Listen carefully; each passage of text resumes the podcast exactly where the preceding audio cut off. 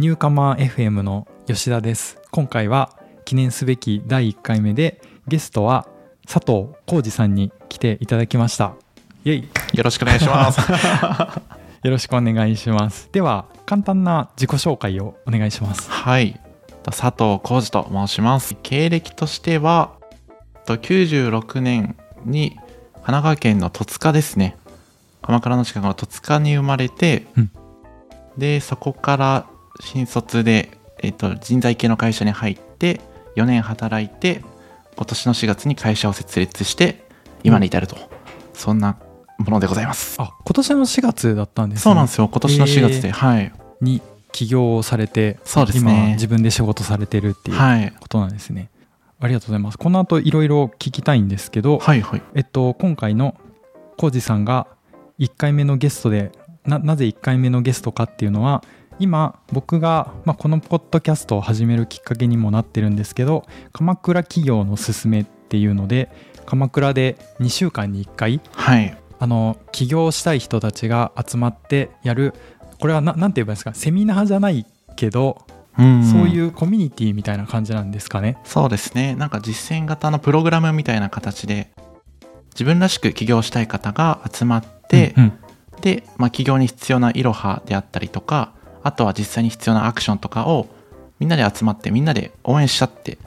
自分らしい起業を実現していこうというそういったプログラムになっております。うんうん、に参加僕も参加をさせてもらっていて、はい、どれぐらいだろう？2ヶ月ぐらい経つんのかな？もうね。もう。それぐらい経ちますかね。で始まってそこの、えっと、先生役をずっと浩二さんがされていてで1回目なんかこのつながりで誰かゲストって思った時にいつも先生をされてるんですけどそういえばあの浩二さんは実際は何をされている方なんだろうっていうのがずっと気になってたからこのゲストにお呼びしたっていうきっかけです慣れ初めは。あもう先生って言われるのもなんかすごいざわざわしちゃうんですけど そんな。確かに。あの、先生と生徒みたいな感じっていうよりはマジでフラットにみんなでワイワイ話してるって感じありますよね、はい、うんうんじゃあ、えっと、小路さんは実際、普段はどういった仕事をされてるんですか、今は。そうですね、今、会社が、えっと、アソト株式会社っていう会社に運営してるんですけど、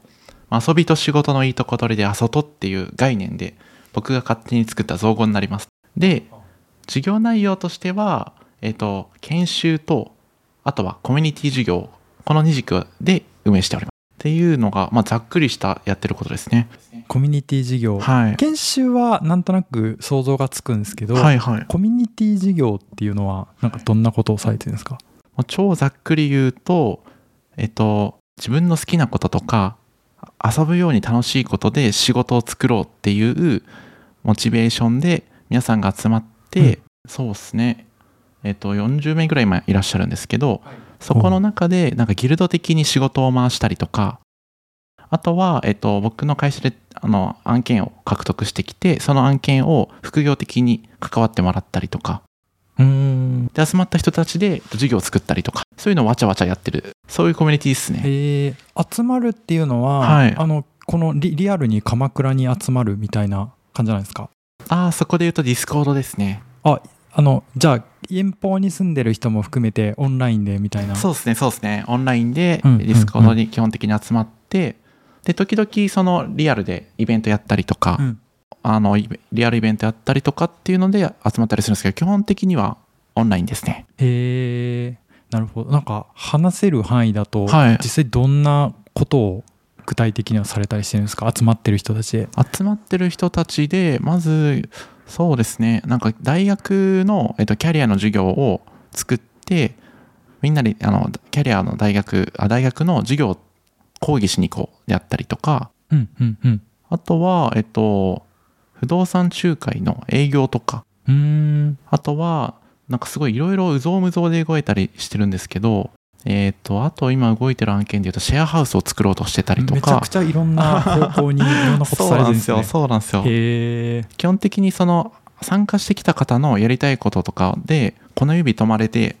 なんかそこに共感したらみんなが集まって、授業になったりとか、プロジェクトをやったりとかするっていう感じなので、うんうん、割となんか流動的だったりとか、何が生まれるのか僕もあんまり把握しきれてなかったりするんですけど、はあ、例えば、すごいな。えっと、来週末はえっ、となんか環境問題に興味関心がある新卒1年目の女の子があの千葉県のキャンプ場を貸し切って、はい。でそこで社会人10名ぐらい集めてちょっと普段環境問題とか関わりがない人たちになんとなく環境問題についてちょっと問題意識を持ってもらうようなプログラムを作ってでそのツアーを そのツツアーをやるっていうのをなんかあのディスコードのコミュニティ内で企画してやったりしていてなんかそんな感じでなんかそれぞれがやりたいことをいい感じにやってるっていう、それはその大学生の方がこはい。ういうことやりたいんですってなったら、コミュニティの人たちがなんか寄ってたかってこうお俺もやるっていう人がいたりとかアドバイスくれたりとか、はい。ここにこういう近いことがあるよって情報提供くれたりとかそんな感じで進んでいくってことなんですかほんとそうですね。いやめっちゃ今風だな へー。あそれいいじゃん。あじゃあ俺車出すよとかあうん。この人つなぐよとか、あと逆にちょっとここプロジェクト多分このまま行くと失敗しそうだからここ気をつけといた方がいいかもねとか。なんかいい感じに雑談の延長線上でちょっと仕事っぽい話をしてうん。集客もするし価格設定もするし、うんうん。このキャンプを通してどうなってほしいかっていうゴール設定とかもなんかちゃっかりしちゃったりしてなんかうん。仕事っぽいことを本当遊びの延長線上でやってるって感じですね。うんうん。あでもあそうか。別に必ずそれは仕事としてやってるって感じじゃなくても本当にお金が生まれない遊びの企画みたいなのもその中である。そうです。ねそうですね。ありますね。何でもあり。何でもありですすね。へえ。まあ、僕そもそもあそと会社作った背景もやっぱなんか仕事をもうちょい面白くしたいなとうんうん。会社員4年、もう短いですけどやらせていただいてなんか仕事楽しそうにしてる人が少ないぞってことにちょっと気づいてしまいましてそれどうしてなんだろうとかいろいろ考えた時になんかこれやって意味があるんだろうかとかうんうん。これ期待されてるんだろうかとかなんかそういうその何ですかね役に立ってるかどうかみたいなところで考えすぎちゃう方が結構多くてはい。とりあえず好きなことでやってみてでそれが人に喜ばれるでそれでちょっと仕事の要素を加えればちゃんとしたせあの楽しい仕事になるっていうのがあるだろうなと思っていて、うんうん。なので結構とりあえずやってみるとか遊びのような感じでスタートしてみるっていうのをすごい大事にしてます。なるほど。んまさに、まあ、完全に僕の話って感じなんですけどそれ。なんかそうなんですよね。仕事やってると、はい。これは世の中の役に立つんだろうか。なんか 虚業をやってるだけじゃないんだろうかみたいな。特に IT で在宅でパソコンだけカタカタして一日終わるみたいな仕事だとこう脳裏をかすめたりするんですけどそういう人がでもなんかそういう自分らしいこととかもうちょっと面白いことをやってみたいけどそれは何かわからんみたいな時にうん。参加してこう背中を押してもらったりとか、はい。一緒に一緒のタイムラインで動く人たちがいるからうん。自分も頑張らねばみたいな、まあ、それこそカマススは僕なんかそういう感じで感じて参加してるんですけどなんか起業とかを漠然と考えてるけど一人だとずっとどうせ後回しにしてザラザラしてるだけだから 思い切ってここでこう期間区切ってこの半年でなんか成果物を出すみたいなのを頑張ってみようみたいな感じなんですけど、確かなんか確かにカマススに似てるあの鎌倉のすすめの冒頭のその起業した人たちが集まってる会のカマススに似てる感じなんですかね。それは本当そうだと思いますね、うん。なんか僕もライフワークなんですねもう。もう本当にそれが好きなんですよね。人が楽しそうに仕事をするっていうのを見てたいしその裏側をどうやって作れるかとかうん。どうその人たちをご支援させていただけるかとか。うーん。なんならもう自分もそこに混ざりたいですしそればっかやってたいんでなんか そればっかり。そうそれしかやりたくないって感じですね本当に、えー。はい。これってでもある意味であのなんか思いつく人は結構いるんじゃないかなと思っててこういうギルド的な感じでオフラインでもオンラインでも集まって、はい。みんなで楽しいことをやろうみたいな本当に好きなことをやろうみたいなのってただそれがなんかその30人とか40人みたいな結構多めの規模でうん。ワークしてるのってどういうなんか理由とか秘訣みたいなのあるんですか？結構普通に聞いててすげえなと思うんですけど。なんかまずその前提3万円年会費3万円を払ってあー40人参加するっていうモデルで、うんうんうん。誰でも OK じゃなくてこの世界観に共感してくださったりとかワクワクしてくださった人じゃないと入れなかったりむしろなんか入りたがってる人をお断りすることもあるんですけど。なんかまあその秘訣で言うとえっとすなんですかね。このあそとの世界観に共感してくれるというかワクワクしてくれる人が多いっていうのが、まあ、結論にはなってしまうんですけど、うんうん。なんかそれがなんで、えっと、できてるのか、まあ、できてるかどうかわかんないですけどなんか一定ワークしてるのかっていうと僕が前職で前職リクルートだったんですけどそのキャリアの棚卸しをめちゃくちゃやってたんですよ。キャリアの棚卸し。棚卸しですね。はいはい。やりたいことがわからないとかウィルがわからないみたいなあの社員の方が非常に多かったのでうん。そのお悩み相談みたいなのをもう全社的にやっていてえー、すげえ。えリクルートでもそんな人がいるんですか？逆にちょっと。いやーリクルートはもうやりたい起業 起業する人たちの集まりみたいうなーんって感じですね。むずいですね。ここは何とも言えないんですけど、うんうん。いやでも、はい。たくさん人がいるからそういう人ももちろんいますよね。ね。はい。どんな場所にも、なんかまあ全体的にそういう人も起業するぜみたいな方ももちろんいらっしゃるんですけど、んいわゆるウィルハラとか逆にその起業するぜっていう文化だからこそウ ウィルハラ。ィルがないといづらいみたいなはい。そういう方もなんかもしかしたらいらっしゃったのかもなみたいなところで、はい。まあ、実際なんか僕のなんですかねキャリアのお悩み相談コミュニティみたいなの作ったんですけどへえ。1年弱ぐらいで400名ぐらい一気に広まって、社内でってことですよね。そうです社内ですね、えー、すげえ。でなんかそこで人がどうやったらい生き生き働けるのかとかワクワクするのかっていうのをめっちゃ僕その分析しまくって。はい。ほで、えっと、キャリアのフレームワーク will と can と must のフレームワークあると思うんですけど、う、うんうん。あれなかなか使いこなせるも人もしかしたら少ないかもなっていうことに気づき、えっとバリューとキャラクターとインスピレーションっていうなんかその will がないやりたいことがわからないって方もワクワクして生き生き働けるようなフレームワークを専門家と一緒に開発して、うん。で PR タイムズで出したりしてるんです、へえでそれがプチバズりしてなんか、わーって広まったりしたりしてるんですけど、まあ、そんな感じでなんかどうやったら人が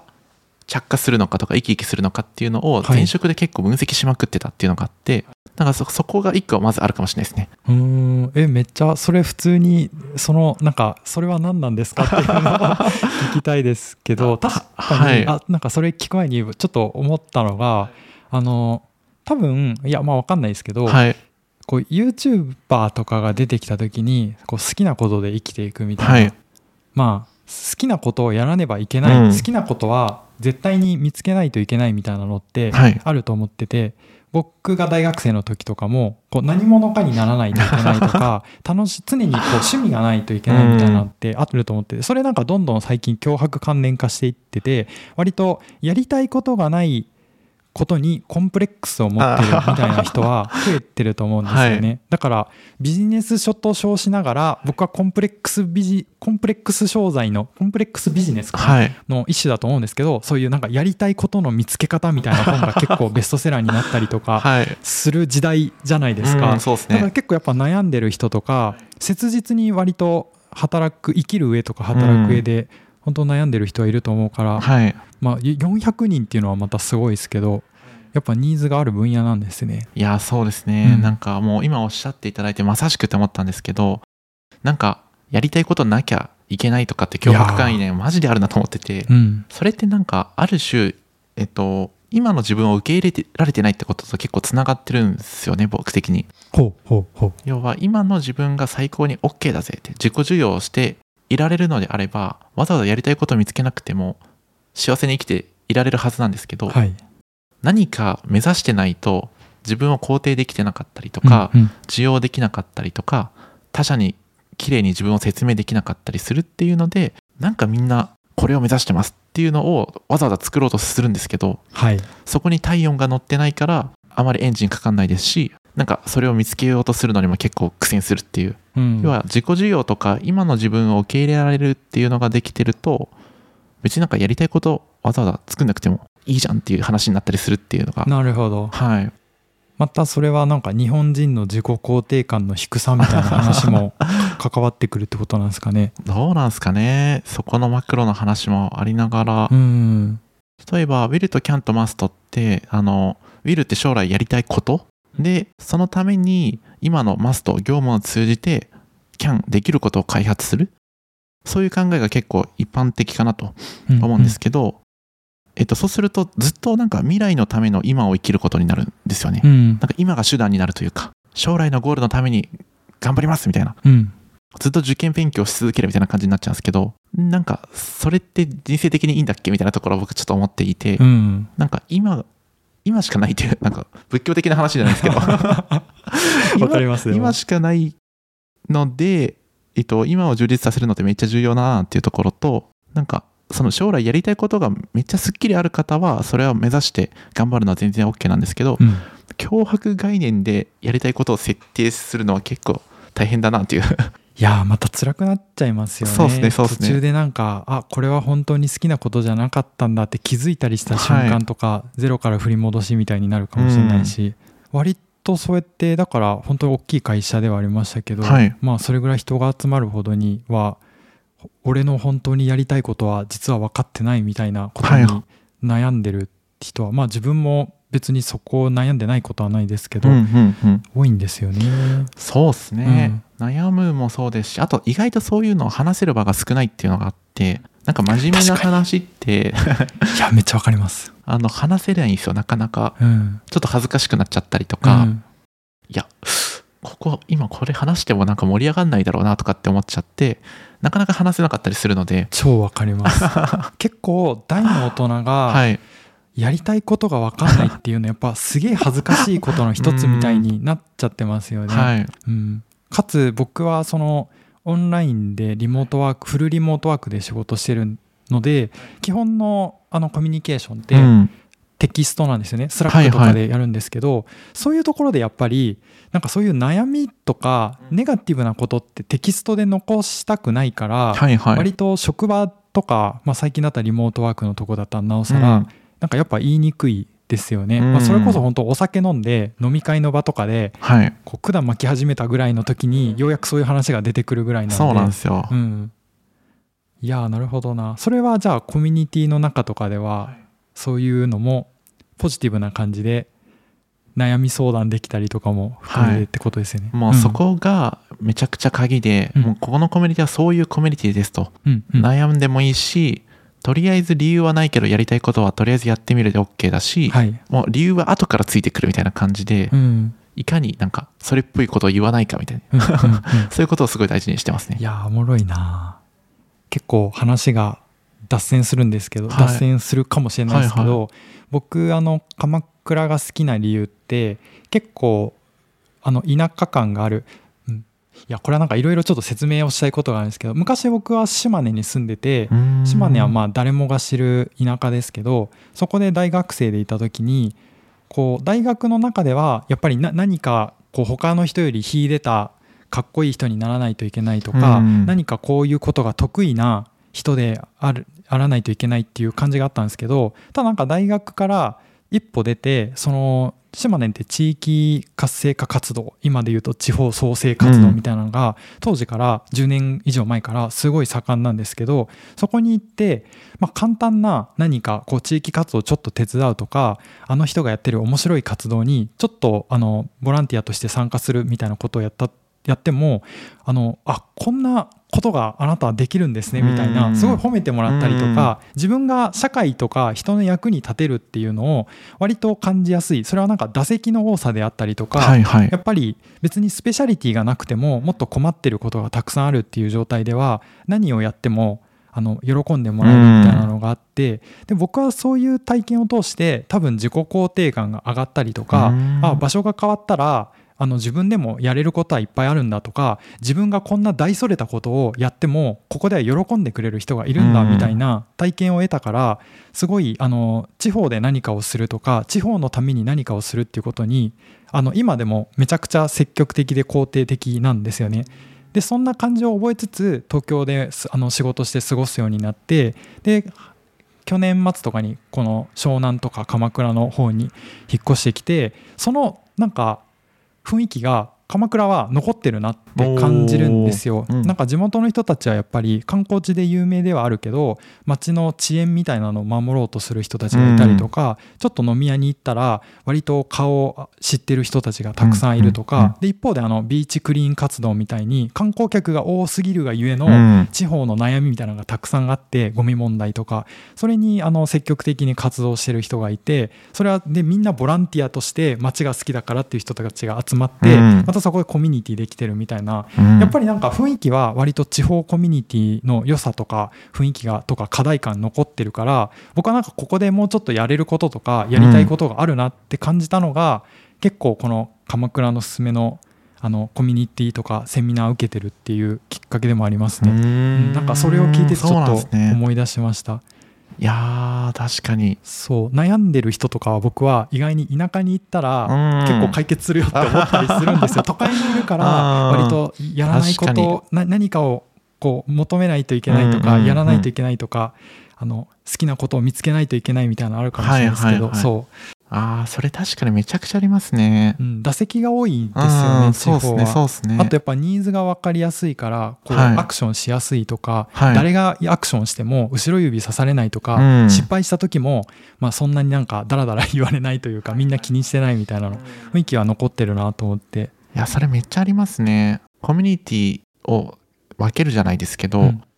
大きなコミュニティの中の一人になっちゃうとなんか自分の活躍どころとかよりどころとか、はい。役どころが見えなくなっちゃうんですけど、うん。まあ、それこそ鎌倉とかオンラインも含めてちょっとスコープを狭めると誰が困っててでそのコミュニティの中で自分ができることってこれだっていうのが分かりやすくなったりするので、うん。めっちゃでかいところっていうよりかは地域であったり、まあ、オンラインコミュニティだったりとかって結構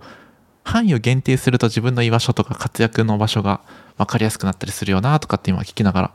感じてましたね。そうですよね、まあ、手触り感というん手触り感そうですね。こう影響範囲が見えるところに手の届くところにあるというかはい。へえ一方でどうなん僕はあのこういう地方が好きみたいなのもありつつ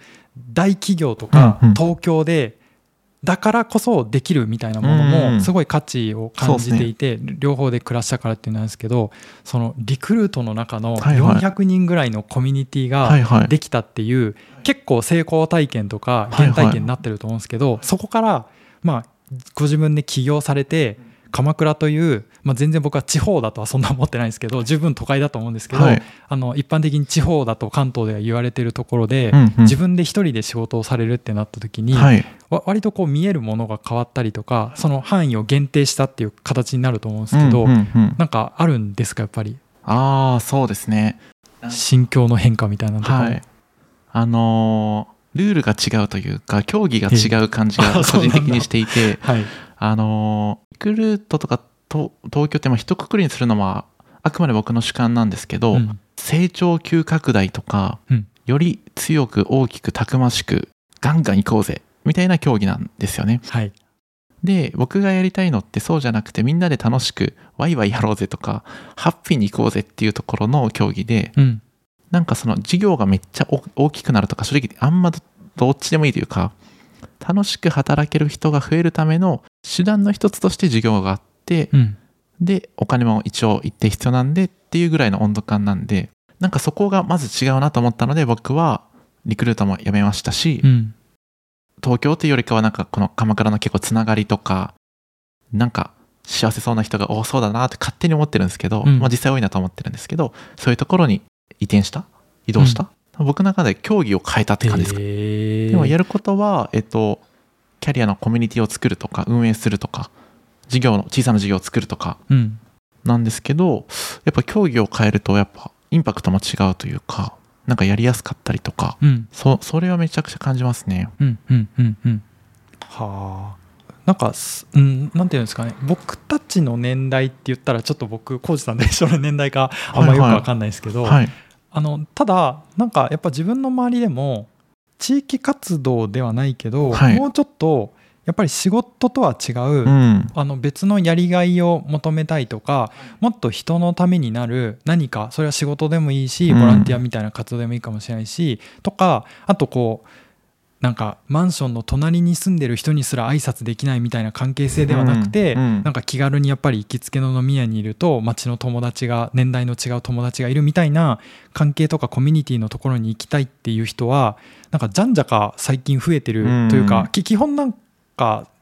うん、あの言ってる人はすごい増えてるなと思う一方であんまり社会はただそっちの方向には動いてないような気,、もする。なんか余計苦しい方向にはい向かってる競争とか成長とかっていう方向に向かってる気もするんですけど、はい。これはなんかどうすればいいんですよね。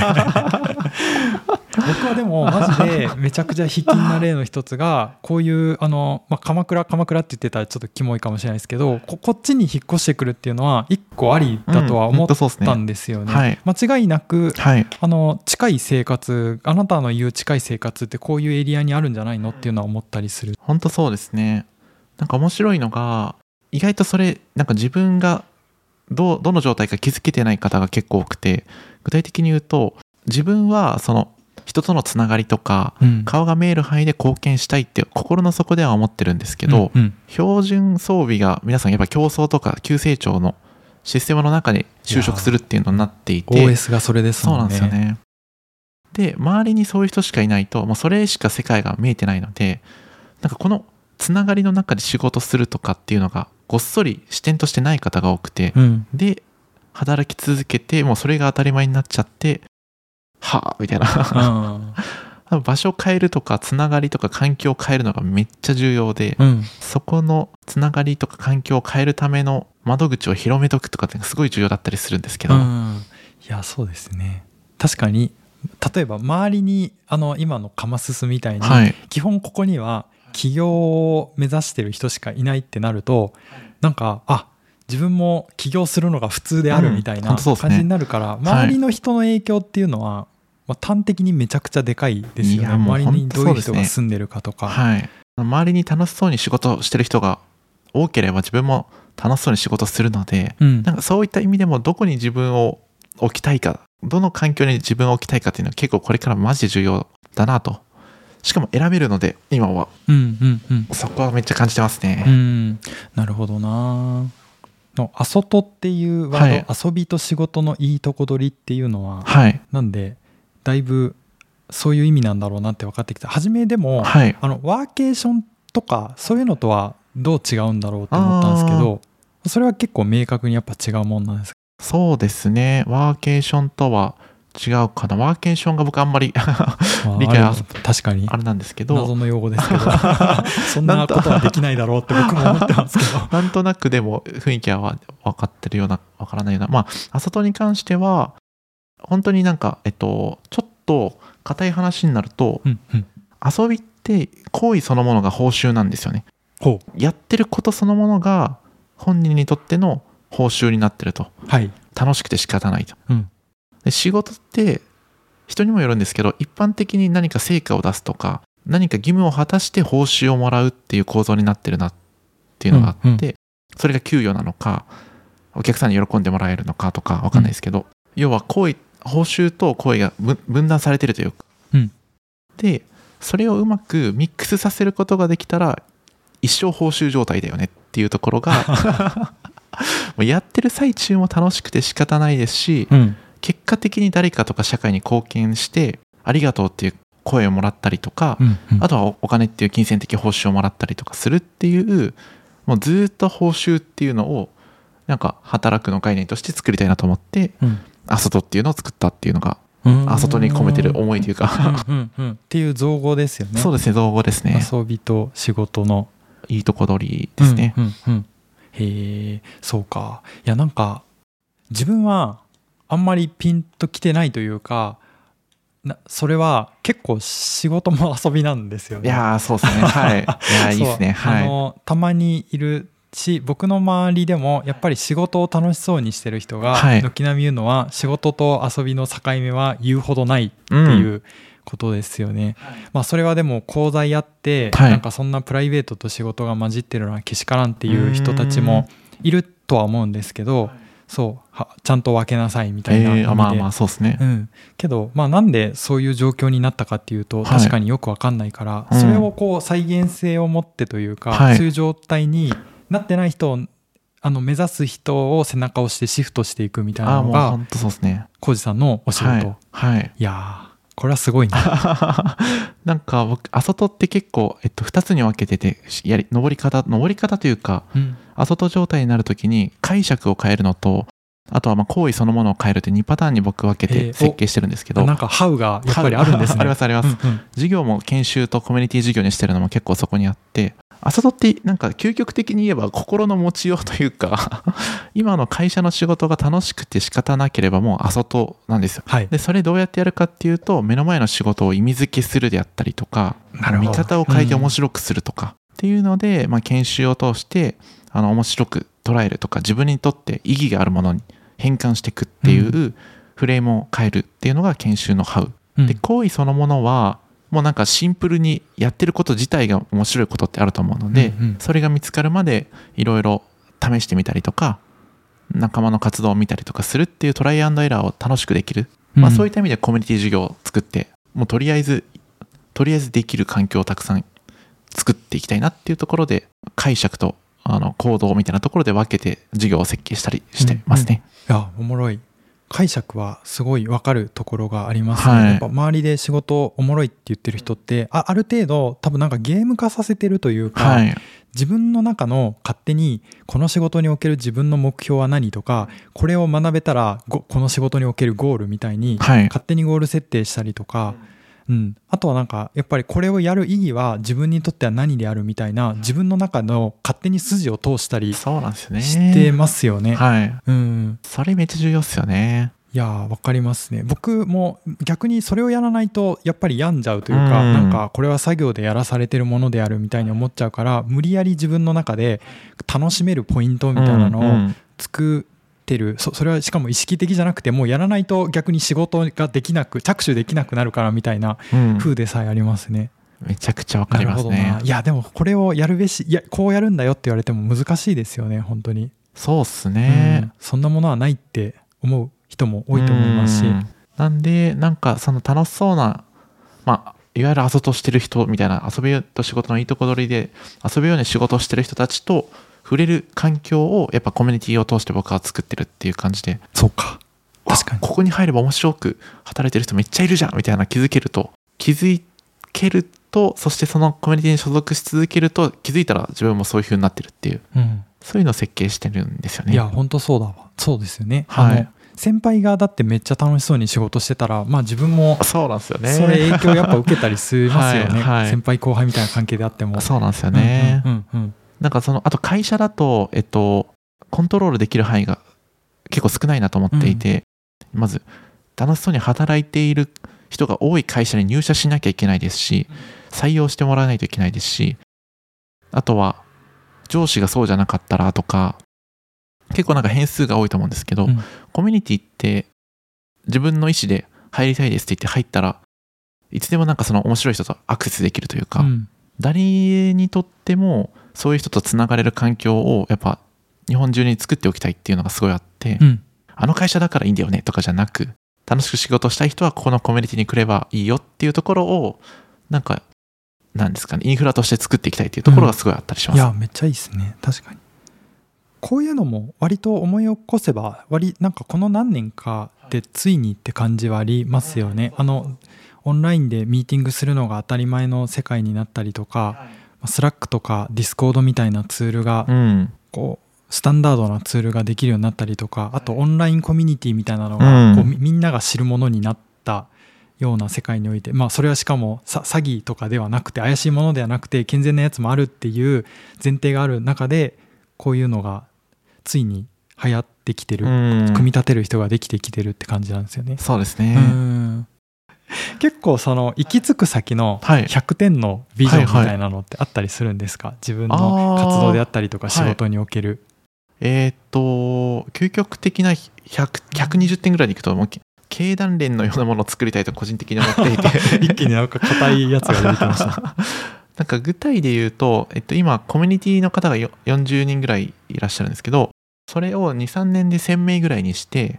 ほで提携する法人会員もこれから作ろうと思っていてうそれも100社ぐらいにしてはい。あ外の世界観の中でお仕事が循環するある種経済圏のようなものを作ってしまおうと。でそこに来ればすごい話。お仕事も、えっと、楽しくできますし提携してる法人会員さんもめちゃくちゃ楽しそうに仕事してる人たちが多くて。うん。でそのおし会員さんのお仕事を手伝ったりとか楽しそうに仕事してる人から商品を買ったりとかするっていうもうみんなで遊ぶように仕事していこうぜっていうあ経済圏を作ろうと思ってるっていうのが100 100点か分かんないですけど、はい、うんうん直近目指してるとこですね。へえいやすごいな。まあ確か難しそうではありますけどこうい今はい。それに近いようなもので、こうイメージしやすいものって世の中にあったりするんですか？ちっちゃくても。あー商店街とかほう。商店街とかあとはまあ文化祭みたいな感じですかね。イメージするとすれば。ば文化祭ってみんなでなんか楽しくお店を作ったりとか、うん。なんか買ったり商品を出したりとかなんかいろいろしてると思うんですけど、うん。あれに近い形で法人とかをたくさん作って文化祭だからっていうノリで、えっと仕事が循環したりとか、うんうん。文化祭だからっていうノリでちょっと普段やらない自分のアクションをやってみるとかってうん。あると思うので、なんかそういうノリでちゃんと経済も回していくっていうかスキル開発もしていこうかなみたいなところはえ描いたりしてます。うんうんうん。へえ。いやまあだいぶ確かにでかい。夢ですね。でもビ結構ジョンが。はい。そうですね。今40名ぐらいなんですけど